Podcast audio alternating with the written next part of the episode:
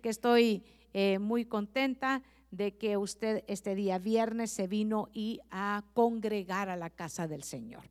Quiero que, que busque conmigo la palabra del Señor en Primera de Tesalonicenses, en el capítulo 4 y verso 15. Primera de Tesalonicenses, en el capítulo 4 y verso 15.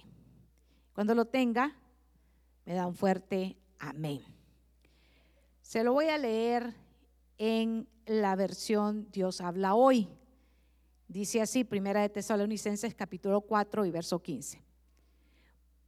Por esto les decimos a ustedes, como enseñanza del Señor, que nosotros, los que quedemos vivos hasta la venida del Señor, no nos adelantaremos a los que murieron, porque se oirá una voz de mando, la voz de un arcángel, el sonido de la trompeta de Dios, y el Señor mismo bajará del cielo, y los que murieron creyendo en Cristo resucitarán primero.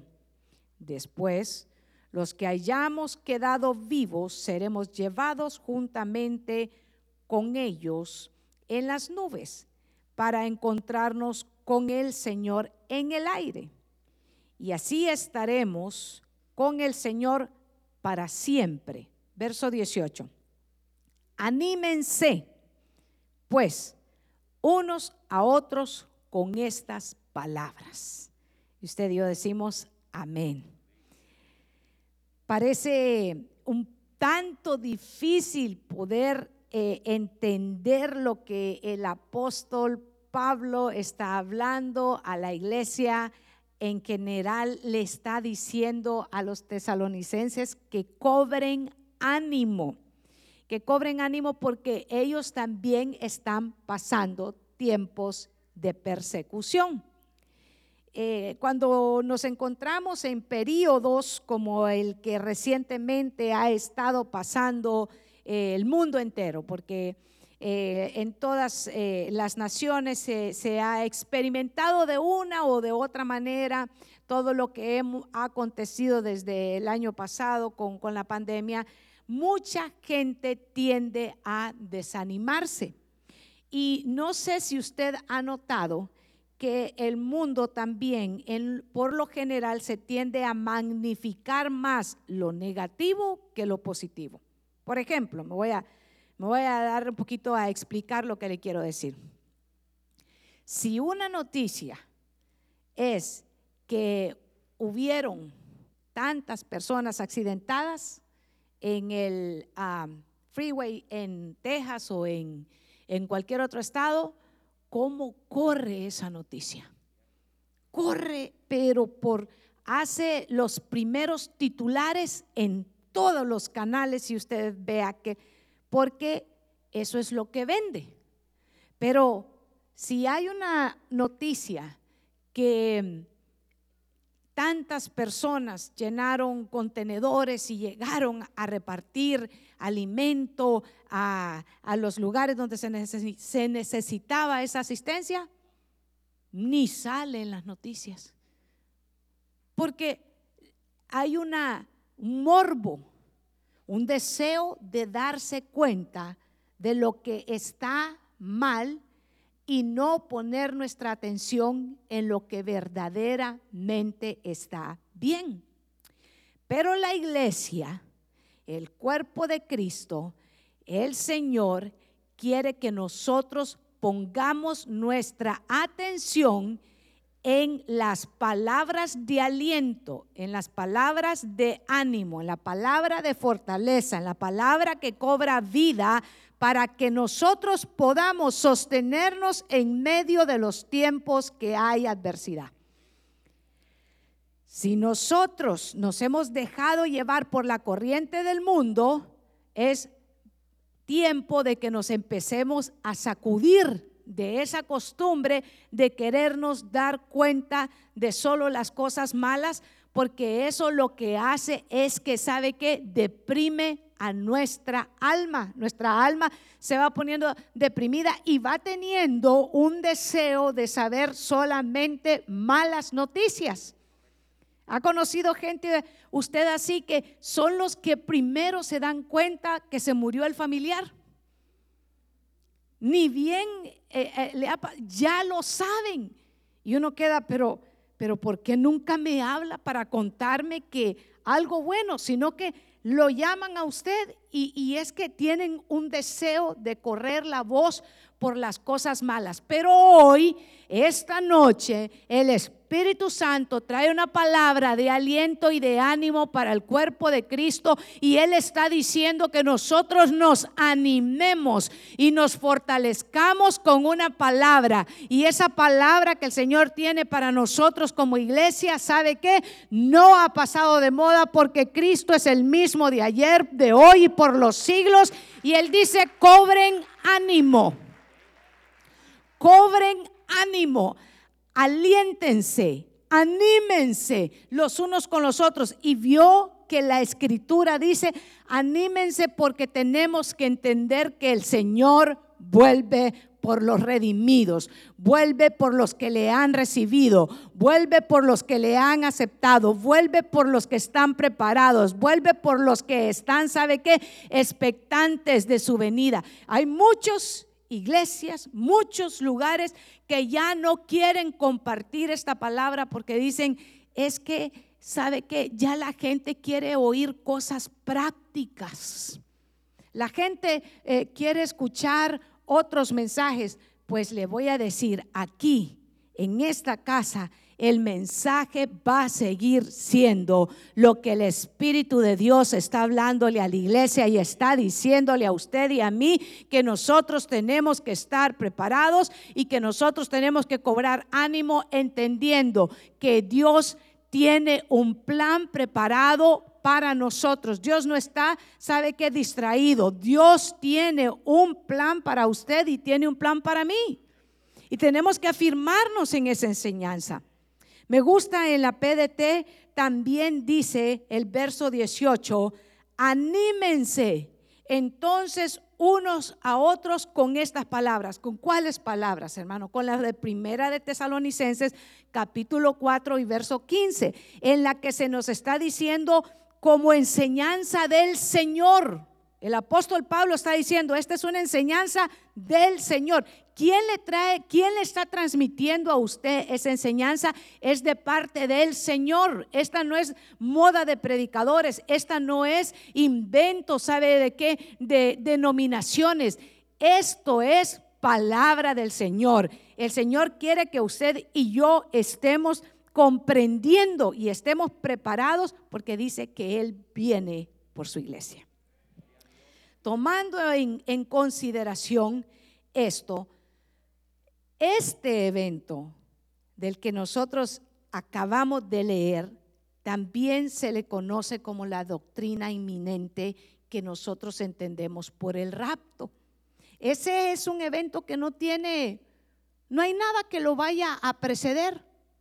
Para ese evento, nosotros tenemos que estar preparados. Por eso es que es necesario que entendamos y que comprendamos qué va a suceder también con aquellos que en este momento le han rechazado, con aquellos que en este, porque sabe que en este momento hay un pueblo que ha endurecido su corazón. Hay unos que han decidido darle la espalda al Señor. Hay otros que han decidido que no quieren escuchar ya más el mensaje y que ellos quieren vivir como ellos desean. Esas eh, también eh, Dios tiene, tiene preparado eh, un tiempo al cual se le conoce como la tribulación. Sabe, a mí me gusta ser, a mí me gusta ser mensajero de buenas noticias. Y lucho bastante, lucho bastante y, y predico de la tribulación por obediencia. Porque a mí me gusta eh, dar los buenos, las buenas nuevas, pero el Señor impone y el Señor es el que dice qué es lo que tenemos que hacer. Así que lo vamos, vamos a, a ir a dos razones, dos razones de por qué el trato de la tribulación y sobre quién, y sobre quién vendrá el tiempo de la tribulación. si usted ha recibido, aquí están las buenas noticias, si usted ha recibido a Cristo Jesús como Señor y Salvador en su corazón y ha rendido su vida a Cristo conforme a lo que el Señor nos ha enseñado, Él dice, ahora pues ninguna condenación hay para los que están en Cristo Jesús. Entonces usted me preguntará, entonces pastora, ¿para qué vamos a hablar de esos dos grupos o de esas dos razones para los que va a quedar la tribulación? Porque muchas veces se me han acercado y me han dicho, pastora, fíjese que a mí me gustaría eh, compartir las buenas nuevas. Fíjese que a veces me cuesta un poquito evangelizar, me dicen. Y yo no le estoy diciendo que vaya a evangelizar, te vas a quedar al infierno, ¿verdad? La tribulación. No es esa la, la forma. No, pero tenemos que conocer, tenemos que ser diestros en las escrituras. Así que vamos a ir sobre esta enseñanza en esta hora. Lo primero que quiero que eh, compartamos en, este momento es que la tribulación es un evento anunciado. Es anunciado en el Antiguo Testamento y es anunciado en el Nuevo Testamento. Y la Biblia se tiene que leer como un todo. No podemos desechar el Antiguo Testamento y no solamente podemos eh, el predicar del Nuevo Testamento. Así que véngase conmigo a Joel en el capítulo 2 y verso 2. La tribulación también se le conoce como em, el día del Señor. Por eso es que a muchos cuando se les dice que esperan el día del Señor, definitivamente no es el día que esperan los redimidos por la sangre de Jesucristo. Ese es el día del que habló el profeta Joel en el capítulo 2 y verso 2. Dice, día de tinieblas, día de logrevés, día nublado y de densa oscuridad, como la aurora sobre los montes, se extiende del pueblo grande y poderoso. Nunca ha habido nada semejante a él, ni tampoco lo habrá después por años de muchas generaciones. Es un evento único, pero es anunciado. Y Mateo 24, 21, el mismo Jesús en el sermón que él está dando y que los discípulos después llegan y le preguntan, dice en el verso 21 de Mateo 24, porque habrá entonces una gran tribulación, tal como no ha acontecido desde el principio del mundo hasta ahora, ni acontecerá jamás. Nuevamente es un evento único que no se parece. Muchos ahora dicen, es que esto es una tremenda tribulación, esto que estamos viviendo.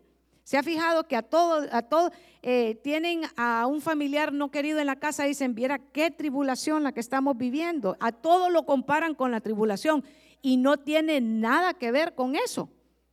Y, ya le voy a decir que, que, lo que sí significa, lo que sí es eh, la palabra tribulación. Este, este nuevamente, nuevamente, la palabra tribulación está en la Biblia. Es la traducción de la palabra griega que se usa para describir la muela gigantesca que tritura el grano de trigo para convertirlo en harina. Por tanto, esa muela es algo que diga despedaza, despedaza, deshace o tritura. A eso, con eso es que se compara, a él, de ahí es donde viene la palabra tribulación. Entonces, eh, no puede ser eh, eh, cosas insignificantes, no pueden ser titulares de, noticias que, ahora mismo se le dan para, para ponerle a, cualquier tipo de evento trágico que está sucediendo, le dicen esto es la tribulación. Definitivamente no es la tribulación de la que la palabra de Dios está hablando. Este es definitivamente un evento que está marcado en las escrituras, al que los creyentes deben de ponerle atención. El evento será inminente después del rapto. Inminente, ¿sabe qué es algo inminente? Algo que puede suceder en cualquier momento. Inminente es aquella mujer que tiene nueve meses de embarazo y está esperando a dar a luz. dar a luz eh, de la forma natural. Yo ya le he dicho en forma de broma, pero es muy en serio que los partos naturales no tienen nada de naturales, pero los doctores le pusieron naturales porque ellos no dan a luz. Entonces, eh, sí, pero ah, eso se lo pueden explicar las hermanas a, los doctores, tratar de explicárselo, ¿verdad? El rapto, hermano amado, es el evento que precede a la tribulación y luego, cuando queda la tribulación, quedan dos grupos de los que yo quiero hablarle esta noche. Dos grupos del por qué y qué va a suceder eh, con ellos. Así que em, vemos que la tribulación también, amados hermanos, es explicado, es traído y es enseñado y es profetizado a través de toda la escritura. Por ejemplo, para aquellos que les gusta anotar, tome nota porque no voy a leer estos versículos porque sería muy prolongado leérselos todos. Pero Moisés, Moisés eh, se refiere a este evento como el día de su aflicción y eso lo va a encontrar usted en Deuteronomios 32, 35. Así lo describe Moisés. Él habla del día de su aflicción. El profeta Sofonías dijo que era el día de la ira de Jehová. Eso lo va a encontrar en Sofonías 2.2. Luego el apóstol Pablo lo llama el día de la ira venidera. Eso lo va a encontrar en Primera de Tesalonicenses en el capítulo 1 y verso 10. El apóstol Juan lo llama la hora de la prueba y eso lo va a encontrar en Apocalipsis en el capítulo 3 y verso 10 y la hora del el juicio en el capítulo 14 también de Apocalipsis y el verso 7.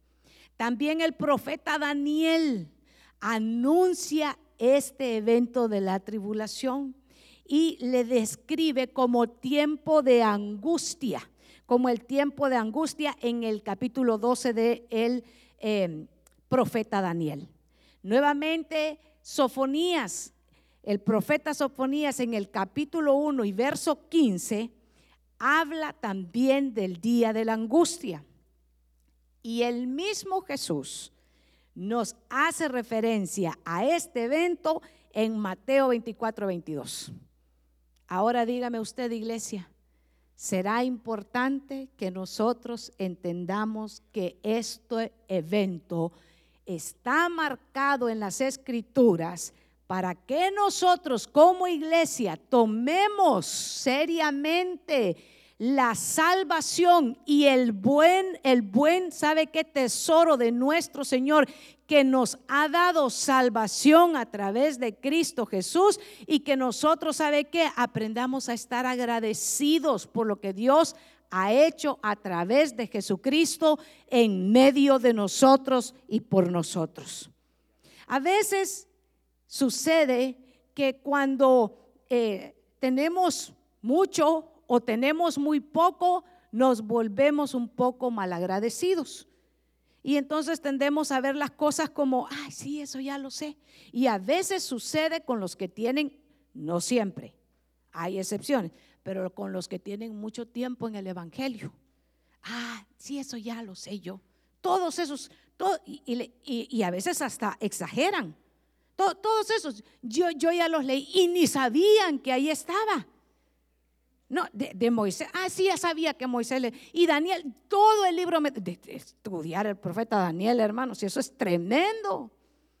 Pero tendemos a volvernos, ¿sabe qué? Un poco eh, insensibles. Y no debe de ser así.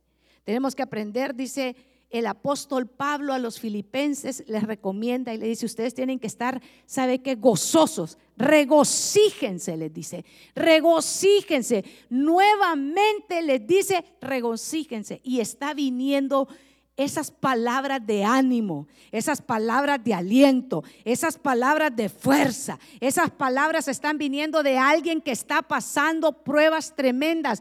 Alguien que está en ese momento preso y no está preso por delincuente, está preso por predicar las buenas nuevas de salvación de Jesucristo. Y Él está diciendo, regocíjense, si son para Dios, la fuerte.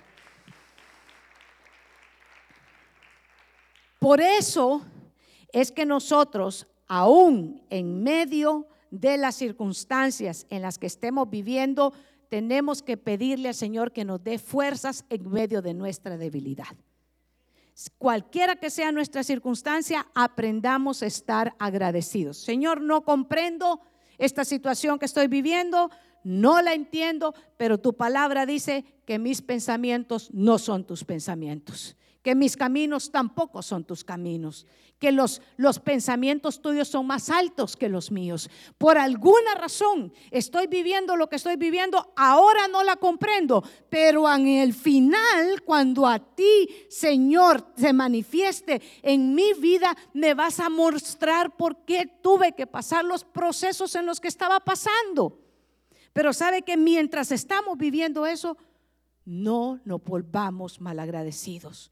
No dejemos que se llene de amargura nuestro corazón. No empecemos a, decir, ay, a ver cuándo se termina todo este eh, proceso. Mire que, y empezamos a, a renegar. Mejor empecemos a decir, Señor, no comprendo, pero voy a esperar en ti. Ahora no tengo fuerzas, pero voy a seguir confiando en ti. En algo, Señor, me quieres enseñar. En lugar de decirle, ¿por qué? Si no hay que decirle, Señor, ¿Para qué? ¿Para qué es esto? Muéstrame que esta disciplina que ahora estoy viviendo, muéstrame qué es lo que quieres ah, sacar, sacar en mi vida. El apóstol Pablo estaba enseñándole a los tesalonicenses, cuando les dice, ustedes cobren ánimo, él está hablándole a los tesalonicenses, venga conmigo en el capítulo 5, primera de tesalonicenses capítulo 5, verso 1 al 3. Mire lo que les está enseñando. Y les está, continúa, a mí me gusta porque Pablo continúa enseñándole allá a la iglesia y les dice, pero acerca de los tiempos y de las ocasiones, no tienen necesidad, hermanos. ¿Para quién va este mensaje, hermanos? Hermanos, note que lo que le dije al inicio, con estas palabras a un incrédulo difícilmente, no digo que sea imposible, pero tenemos que saber que esto es para los hermanos, de que les escriba, porque ustedes saben perfectamente que el día del Señor vendrá como ladrón en la... Y usted sabe que la semana pasada enseñamos acerca de estar preparados. Y yo le di algunas de las citas que hablaba de que a quién viene el Señor como ladrón en la noche. En la primera cita que le hablé, y le enseñé de tesalonicenses, no dice que para la iglesia viene como ladrón en la noche. Pero mire lo que está diciendo aquí, que cuando digan paz y seguridad, entonces vendrá sobre ellos destrucción repentina como los dolores de la mujer encinta y no escaparán. Esto que está describiendo, esto que está enseñando, esto que está exhortando, esto que le está afirmando a la iglesia, le dice, ustedes saben perfectamente cómo tenemos que conocer esta doctrina nosotros. Te la tenemos que conocer perfectamente. Tenemos que conocer la diferencia del trato que Dios tiene para los redimidos con el trato que Dios tiene para aquellos que le han rechazado. Para aquellos que vino a ellos y no le recibieron. Y cuando le hablo de eso, hablo de el pueblo de Israel que en este momento no ha reconocido a Jesús como su Mesías. El día del Señor es el término que utiliza la Biblia para la tribulación. Subrayelo, ese es el término que utiliza la Biblia para la tribulación. El apóstol Pablo deja saber a los hermanos en la fe, porque ellos se preguntaban qué pasaría después de que Cristo sacara de la tierra a los creyentes. Y ellos estaban preguntando y ellos decían, ¿y después qué es lo que queda? ¿Cómo ahora vamos a ir sobre estas escrituras? Necesito que usted ponga todo su interés, toda su atención y deje que el Espíritu Santo nos ministre. Pablo les estaba enseñando y hoy el Espíritu Santo nos está enseñando provechosamente. Y los de Tesalónica se preguntaban, ¿y después ¿Qué va a suceder? ¿Qué va a acontecer? Y de ese después es del que habla el profeta Ezequiel. Búsquelo conmigo. Ezequiel en el capítulo 20 y verso 38. Es un Dios que va a tratar con la rebeldía primeramente de Israel. Este es el primer grupo. Le dije que voy a hablarle de dos grupos, pero el primer grupo de que le voy a hablar está dirigido el profeta Ezequiel en el capítulo 20 y 38 dice así, y apartaré de entre vosotros a los rebeldes y a los que se rebelaron contra mí. De la tierra de su peregrinación los sacaré, mas de la tierra de Israel no entrarán y sabréis que yo soy Jehová. El primer grupo con el que Dios va a tratar en el tiempo de la tribulación es con Israel. A ellos va a ir preparado para sacar de ellos, para que ellos puedan volverse. Hay una razón por la que Dios va a tratar con ellos porque hay salvación durante el tiempo de la tribulación, pero es necesario que ese pueblo sea tratado y que pueda reconocer y que pueda levantar sus manos y que pueda clamar al Dios Todopoderoso para que venga salvación sobre de ellos, ya que en este momento le dieron la espalda. Ese sería el, el primero. Pablo dice bien también esto en Romanos 11 dice que luego todo Israel será salvo. Por eso le digo que sí va a haber salvación sobre de ellos, pero, pero eso va a acontecer cuando ellos reconozcan al Mesías.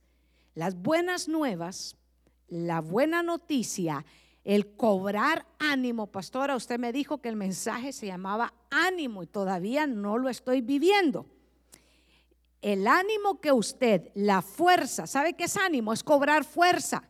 ¿A quién se le dice ánimo? A, una persona, a una persona que, que de repente está pasando una convalecencia ¿Ha visto cuando alguien ha quedado por un periodo prolongado con una enfermedad y empiezan a, volver a recuperarse y usted cuando los visita le dice, pero cobre ánimo y de repente le lleva, yo no sé si aquí acostumbra, eh, pero eh, en, en mi ex tierra, porque esta es la tierra donde el Señor nos ha traído, así que esta es mi tierra, uno llevaba juguitos y a uno le, preparaban un caldo y, le decía, mire, con esto se va a fortalecer y va a cobrar ánimo, le decían, le decían, se va a levantar, ¿verdad? Entonces, eh, el cobrar ánimo es lo que se le dice a alguien que está convaleciente. Y esa es la palabra que el apóstol Pablo utiliza con los tesalonicenses y es la que nos expresa a nosotros a través de que nosotros cobremos ánimo recibiendo la palabra de Primera de Tesalonicenses 4:15, donde nos está diciendo en el versículo 18, por tanto, confórtense, por tanto, anímense, por tanto, esfuércense unos con otros, dándonos esta palabra con el cual nos está diciendo que el Señor mismo descenderá del cielo y el Señor nos recibirá a nosotros en el aire. Esa es la, la gran diferencia con eh, la segunda venida pública del Señor, pero eso va a ser otro mensaje porque no quiero, no quiero confundirlo, quiero ir, quiero ir en partes. La semana pasada, para los que estaban aquí, ¿cómo se llamaba el mensaje de la semana pasada? Prepárese, exacto, me gusta porque usted se acuerda y usted anota y usted va y estudia y usted sabe que está meditando en lo que el Señor le está hablando. Y esta semana el mensaje se llama Cobre ánimo. ¿Y de qué le está hablando el Señor? De que para usted, para usted que ha recibido a Cristo como Señor y Salvador, hay un trato diferente, hay una esperanza venidera, hay una expectación no de juicio, sino de salvación, sino de una esperanza de gloria que Dios tiene preparado para nosotros. Cuando estamos pasando mucho tiempo en los procesos naturales, a veces tendemos a, solo poner como una visión así como muy enfocada, muy, sí, tengo que pagar la, la mortgage, la, ¿cómo se llama la mortgage? Se llama la hipoteca, Mire, cuando ya se queda uno aquí ya no quiere fluir el español y lo peor que el inglés tampoco. Entonces el asunto es que se va quedando mudo. E, entonces tenemos que romper e, esa, esa también, ¿verdad? Eso está terrible. Pero a veces tendemos a enfocarnos solamente en lo, en lo pasajero, lo pasajero. Y, y, si, y si yo le dijera, hermano, que todo lo que está físicamente ahora aquí, si yo tuviera un, eh, pedazo de tape eh, de dos colores, uno blanco y uno rojo, le aseguro que yo puedo caminar por todas las, toda el, área del, santuario y si le pusiera a lo rojo todo lo pasajero y el tape eh, blanco a lo que es lo eterno, solo nuestras almas Solo nuestras armas tendrían lo que es el tape blanco. Todo lo demás es pasajero porque todo lo demás va a quedar. Pero el Señor Jesucristo está interesado en las almas y por eso Él nos ha dado salvación y vida eterna.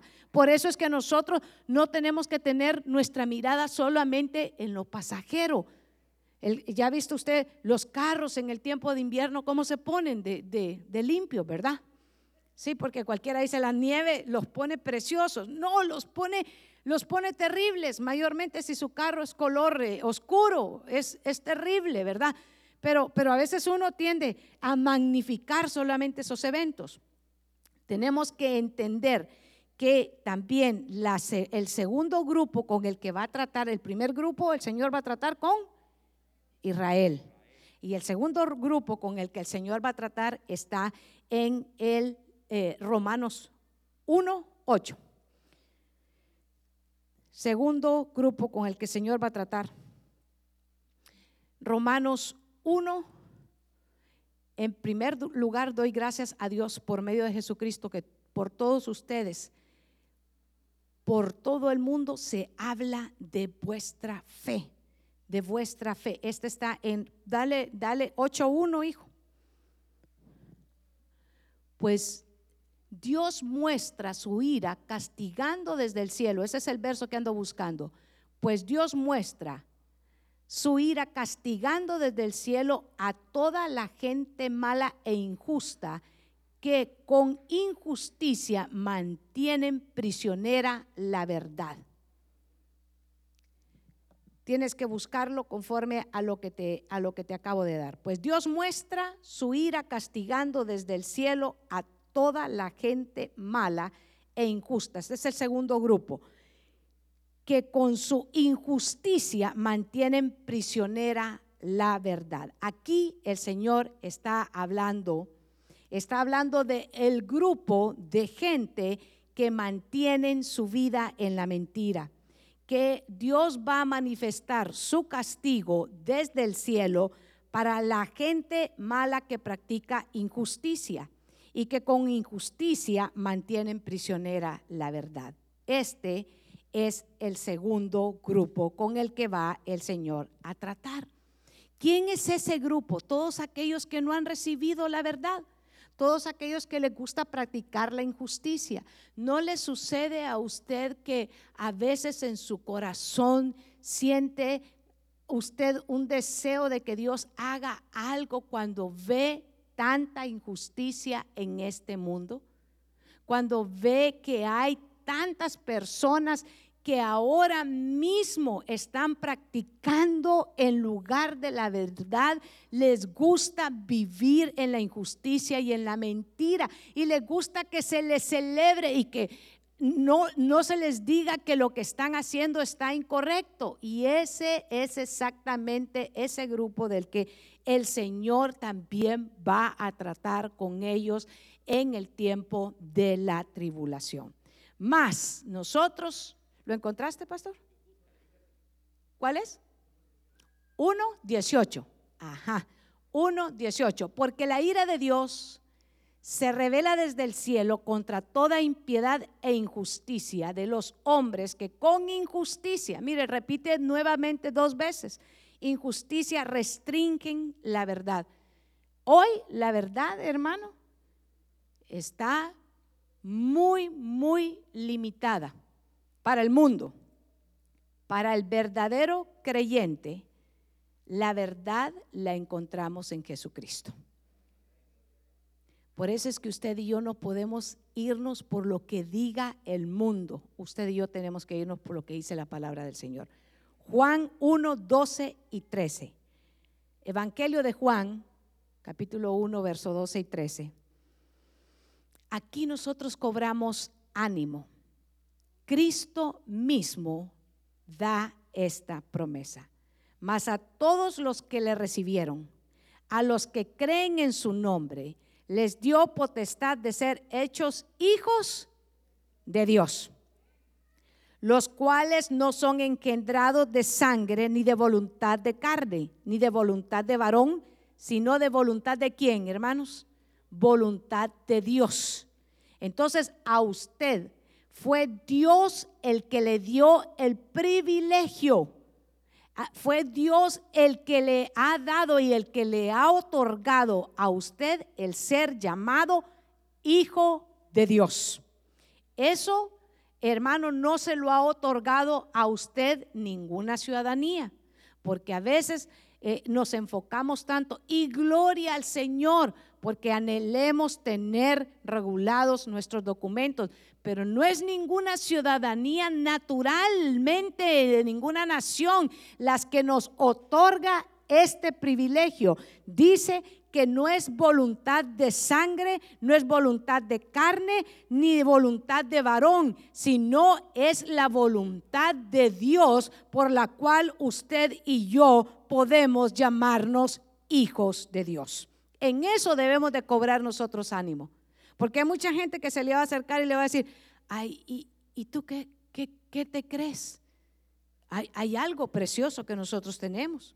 Y este sí es una, una promesa tan hermosa que el Señor nos ha, sabe que, dejado a nosotros y que, y que hay un, hay definitivamente para nosotros, hay un trato muy diferente del que va a tener el Israel que no ha recibido a Cristo, del que va a tener aquellos que practican la injusticia.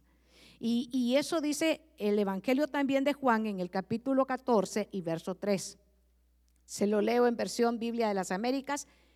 Dijo así el Señor, y si me voy, preparo un lugar para ustedes y vendré otra vez y les tomaré conmigo para que donde yo estoy, ustedes también estén.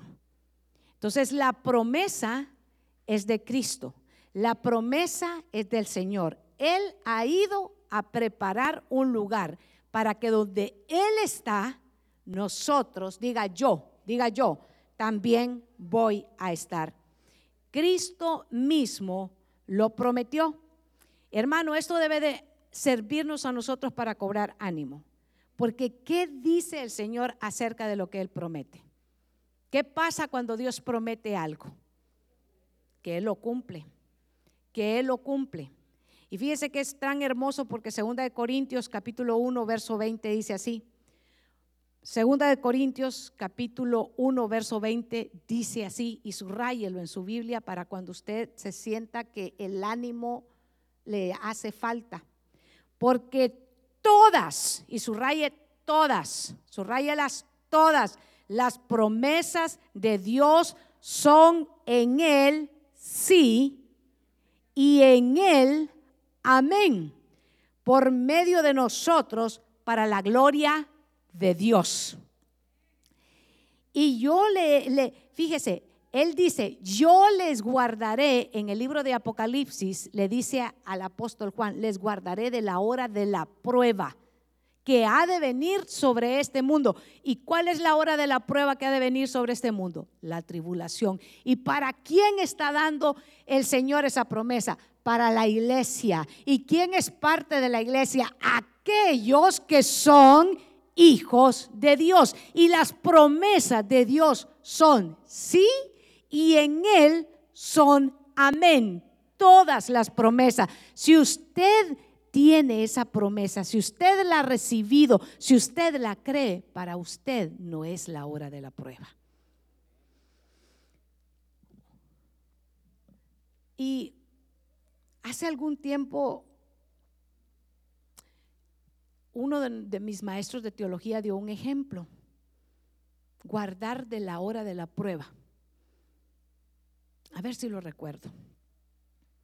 Él decía, él estaba como maestro acostumbrado a dar exámenes y dijo así, guardar de la hora de la prueba, queridos alumnos, sería algo así. Yo les prometo que todos los alumnos que tienen una A en mi clase no van a pasar la prueba. Los que tienen una A. Y llega el día en el que él entrega los exámenes y dice así, todos los alumnos que tienen una A en mi clase, pónganse de pie y salgan del salón. Y todos los que tienen una A se van leyendo los nombres y dice, está guardado del examen, está exento del examen. Todos los que tienen una F en mi clase se quedan recibiendo el examen. Y decía mi maestro de teología, eso es muy, muy claro ejemplo para cuando el Señor le dice y le da una promesa, yo les guardaré de la hora de la prueba yo les guardaré de la hora de la prueba. En Romanos, en el capítulo 8 y verso 1, también hay una palabra para cobrar ánimo. Dígale al que tiene a la par, ya cobraste ánimo o todavía estás desanimado ya cobraste ánimo, todavía venís pensando en todo lo que tenés que hacer el día sábado y el día domingo, o todavía estás pensando que estás en la lista de espera de la vacuna del COVID, todavía te quedan como tres, cuatro meses para recibirla y todavía estás pensando en todas esas cosas que a veces lo ponen abrumado, cansado y que lo ponen a uno cargado. Y ahora cuando usted viene a la casa del Señor tiene que prepararse, sea joven, sea niño, sea anciano, para recibir las buenas nuevas de salvación del Señor, para entender que hay diferencia. Hermano, hay diferencia entre el que le sirve, entre el que le ha recibido y el que no tiene a Cristo. No vamos a quedar, porque usted sabe que en esto de la tribulación a los expertos teólogos les gusta enredar las cosas. Hay unos que dicen que la iglesia se queda para la tribulación, otros que dicen que se va a mitad de la tribulación y otros que dicen la iglesia no pasa la tribulación. Y eso cada uno tiene un nombre, una doctrina y nosotros en base a lo que dice la escritura, no por una tradición humana, no, en base a lo que dice la escritura, creemos que la iglesia no se queda para la tribulación. ¿Está? ¿Dice amén? Si dice amén, dele un aplauso al Señor, hermano. Cobre ánimo. Porque mire lo que dice el Señor. Y esta es su palabra y esta es su promesa. Dígase su promesa para mí. Su promesa para mí. Romanos 8.1. Ahora. ¿Cuándo es el tiempo? Hoy. Diga hoy. Hoy es el día de salvación. ¿Cuándo es el tiempo? Ahora. Esto es, esto es muy importante. Ahora. Pues ninguna condenación hay para los que están, están en Cristo Jesús los que no andan conforme a la carne, más conforme al Espíritu. Dígame si usted anda conforme al Espíritu, hermano. Esa tiene que ser su esperanza y tiene que cobrar ánimo y tiene que decir, yo ando conforme al Espíritu. Y tampoco le lleve usted la cuenta a los que andan conforme a la carne. Usted ocúpese a andar en Cristo, porque cuando ponemos nuestra mirada en las faltas de los hermanos, en las faltas de lo que está sucediendo en los familiares, en los amigos, póngale el que usted quiera, entonces, hermano, no andamos bien en el Señor. No andamos bien en el Señor. Y el verso 17 de Romanos, ahí baje sus ojitos. Y si hijos, también herederos. Herederos de Dios. Mire, mire de lo que usted es heredero. Y coherederos en Cristo. Mire qué lindo. si padecemos juntamente con Él, para que juntamente con Él seamos glorificados.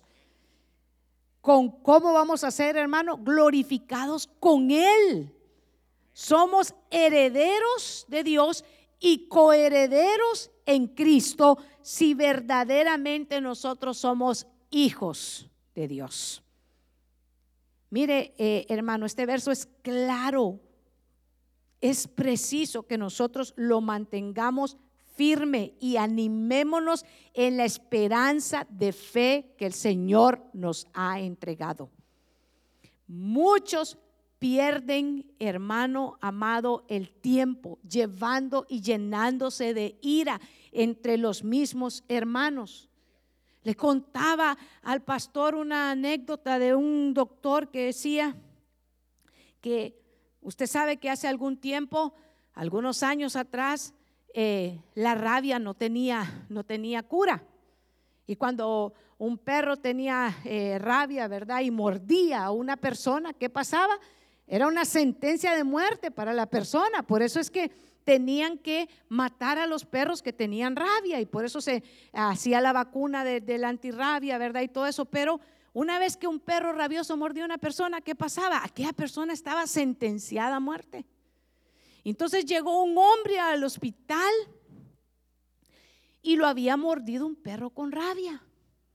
Y entonces el doctor hizo los análisis y se dio cuenta que efectivamente el hombre tenía rabia. Y entonces le dijo, le dijo, mire, yo soy médico, no lo puedo engañar, este es el cuadro de lo que usted presenta y estas son sus posibilidades de vida son cero. Así que le voy a dejar lápiz y papel aquí para que usted arregle sus asuntos, haga su testamento, haga lo que... Y entonces el hombre le dijo, sí, ¿cómo no? Le dijo, déjemelo. Y agarró el lápiz y el papel y bueno, el, doctor se retiró un poco triste, ¿verdad? Porque qué noticia. Y entonces, una hora después dijo el doctor, bueno, ya está siendo como el momento que hay que aplicarle un medicamento para el dolor. Y entonces eh, regresó y encontró al hombre escribiendo, escribiendo, escribiendo. Y dijo el doctor, me alegra que usted esté poniendo todas sus cosas en orden. Por lo menos, dijo él, le he dado tiempo para que eso, ¿verdad? Lo, lo arregle. Y entonces le dijo el hombre, ¿qué testamento ni qué testamento? Le dijo, esta es la lista de personas que voy a ir a morder antes de morirme, le dijo el hombre. Entonces, entonces, mire, Mire, eh, hermano, amado, eso causa risa, pero así hay un grupo de gente que viven rabiosos, que viven amargados, que viven llevándole, ¿sabe qué? Los, los problemas y las situaciones de otro y por causa de eso ni pueden disfrutar su propia vida, ni dejan que los que vivan alrededor de ellos lo disfruten. Vienen al culto y están, qué hora se calla este pastor? nunca vienen. Y cuando llegan a venir con la familia están bien amargados. Y allá están los otros gozándose y alabaré. y, y, allá está el, otro volteándolos a ver, ¿verdad? El otro digo yo, ¿verdad? Porque puede ser otra también, ¿verdad? Aquí nadie. Entonces, pero ahí está, está todo rabioso. Todo, está casi preparando su propia lista, ¿verdad? Pero gracias al Señor, diga, a mí yo no me dejo morder, diga, yo definitivamente me gozo en el Señor, goces en el Señor. El gozo del Señor es nuestra fortaleza. El mundo va a saber que somos sus discípulos cuando nos amemos los unos a los otros. No cuando nos apaliemos ni nos mordamos los unos a los otros. Cuando nos amemos entonces el mundo, nosotros vamos a dar testimonio al mundo que somos discípulos del Señor. Porque el discípulo no es el que solamente se pone una Biblia debajo del brazo. El discípulo es el que practica lo que su Señor le ha enseñado. Amarse los unos a los otros soportarse muchas veces los unos por los otros, soportándose. A veces la palabra no es lo que yo quisiera. Y uno está, ay, pero este no es el mensaje que yo quería. Yo quería que me... Pero es el mensaje que el Espíritu Santo preparó que usted y yo necesitamos. Por tanto, anímese en la esperanza. Anime al hermano que lo ve, ay, te veo así como, no, animate, recordá cuál es tu posición en Cristo, recordá la esperanza, recordá que no estás en el grupo de los que dice Ezequiel que van a ser tratados. Recordá que no estás en el, en el grupo que dice el apóstol Pablo en el capítulo 1, verso 18, que van a ser aquellos que están practicando la injusticia y que para ellos también hay, ¿sabe que Un trato en la ira venidera. ¿Por qué muchas veces tienen el conflicto? Muchos cristianos dicen, ay, es que eso me causa mucho conflicto cuando predican de la tribulación porque Dios es amor. Y no creen, y no creen que va a haber, ¿sabe qué? Un trato para aquellos que en este momento lo rechazan. Porque sabemos y damos testimonio que hay muchos que no quieren escuchar nada del Evangelio. Y es una tristeza. Nuestra protección, yo ya lo voy a dejar. Yo espero que usted esté anotando sus, sus versículos, porque esto es como su póliza de vida. Estas son, sí, estas son sus palabras de ánimo de parte de Dios. Porque hay unos que están esperando que el doctor tal les dé el ánimo. Es que si el doctor dice tal cosa, eh, entonces sí que, mire hermano, con vacuna y sin vacuna, el Señor siempre está obrando con nosotros. Gloria a Dios por la ciencia. No me vaya a tomar a mal. Gloria a Dios por la ciencia. Bendito sea su nombre. Pero hermano, yo no puedo poner más mi esperanza en la ciencia que en Dios. Es Dios el que da la sabiduría a los sabios. Es Dios el que permite que se desarrolle la ciencia. Hoy en la tarde, mediodía, cuando me ponían la vacuna, yo decía, Señor, ¿sabes qué? Todos han dicho que se ponen así, que se ponen allá. Yo, Señor, yo quiero que a mí, ¿sabes qué? A mí me des doble fuerza este día porque yo quiero predicar tu palabra. Y más muevo el brazo donde me lo han puesto. Aleluya, gloria al Señor. Gloria al Señor y alábelo porque Él vive y dele gloria a Él. Su protección viene de Dios. Diga, mi protección viene de Dios. Apocalipsis 3:10. Por cuanto has guardado, su raye guardado, la palabra de mi paciencia, yo también, dice el Señor, yo también te guardaré de la hora de la prueba que ha de venir sobre el mundo entero para probar a los que moran en la tierra. Y si su Señor, esto no se lo está diciendo un profesor, es su Señor que lo está diciendo que lo va a guardar de la hora de la prueba.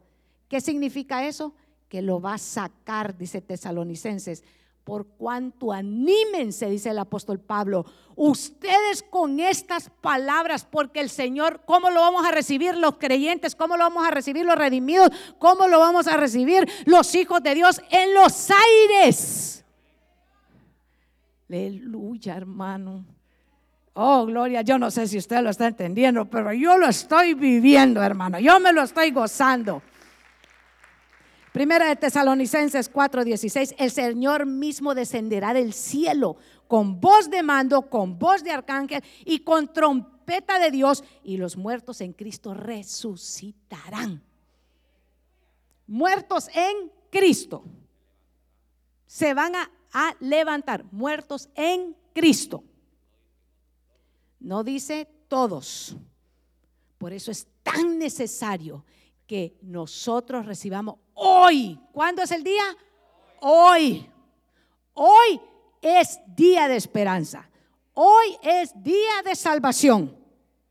La doctrina de nosotros no sale de la mente de hombres, hermano amado.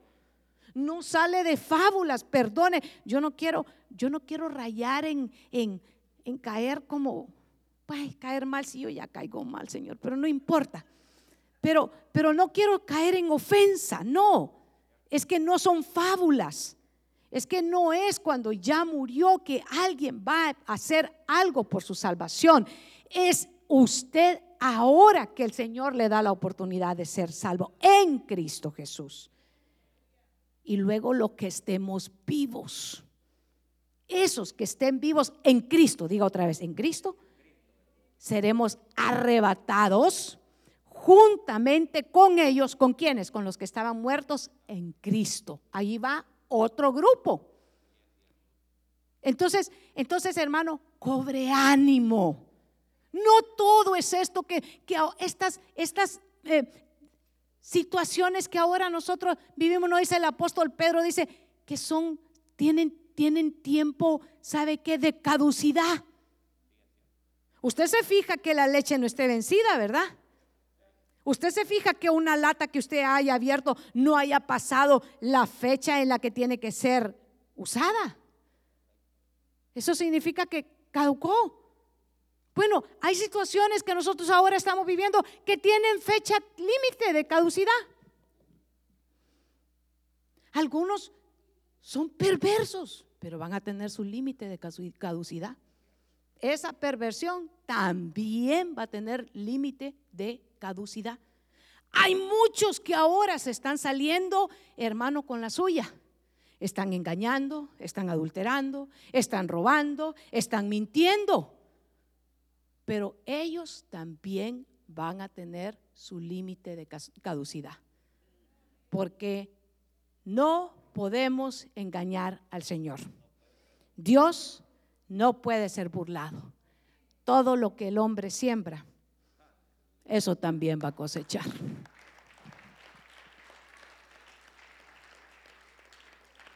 Por último, el apóstol Pedro dice lo siguiente, agárrese y póngase su cinturón, porque esto es hermoso, esto es precioso. Segunda de Pedro, capítulo 2, verso 9, con esto cierro. Y yo quiero que usted cobre ánimo. El Señor sabe, el Señor sabe rescatar, dice esa versión. Mire, en esta versión que estoy leyendo yo, el Señor sabe librar de la prueba a los que viven entregados a Él y saben y sabe tener a los malos bajo castigo para el día de juicio. ¿Ve que hay, ve que hay diferencia? El Señor, entonces, dice segunda de Pedro 2.9, en esa versión, sabe rescatar de tentación a los piadosos y reservar a los injustos bajo castigo para el día de juicio. Entonces el Señor sabe rescatar, diga rescata. Y en esta versión dice, sabe librar. Esta es una promesa que usted tiene que tenerla en su corazón, pero mi Dios me ha librado del día del juicio. Pero mi Dios me ha librado del día de la prueba. Cuando en la escuela le diga ah, todo, que no, nada, dígale. Hay una promesa que tiene el Señor para los que estamos en Cristo. Y sabe lo más maravilloso, es que Dios le da la oportunidad hoy al mundo. Por eso es que no va a ser injusto que después los grupos van a ser tratados en la tribulación, porque algunos estarán diciendo, ay, entonces, ¿qué amor hay en Dios? ¿Sabe cuál es el amor de Dios? Que por tal grande amor que ha tenido al mundo, que dio a Jesucristo, lo entregó al mundo para que todo aquel que en él crea no se pierda, mas tenga vida eterna. Yo creo que es el verso que usted y yo conocemos de todo corazón. Hoy el Señor lo, lo, entregó lo más amado y hoy está dándole la oportunidad al mundo entero no hay injusticia en Dios, la injusticia está en los que lo rechazan. En los que ahora practican la injusticia. En los que ahora, a mí me es indiferente los que se burlan, hermano. Honestamente, después de predicar tantos años, yo creo que ya escuché que se me diga de todo. No me importa. El amor de Dios tiene que seguir siendo predicado. El mensaje no es de nosotros los predicadores. El mensaje es de Dios. El mensaje no tiene autoría humana. El libro no tiene una firma de un autor humano. La firma la pone Dios. Por tanto, si a nosotros nos rechazan, a Cristo rechazan. Por lo tanto, si el mensaje no lo reciben, no es que no nos reciban a nosotros, no reciben a Dios. Y por tanto, cierran su misma oportunidad de salvación. Por eso es que es tan imperativo. Es hoy el día de salvación. Hoy es el día de predicar el mensaje.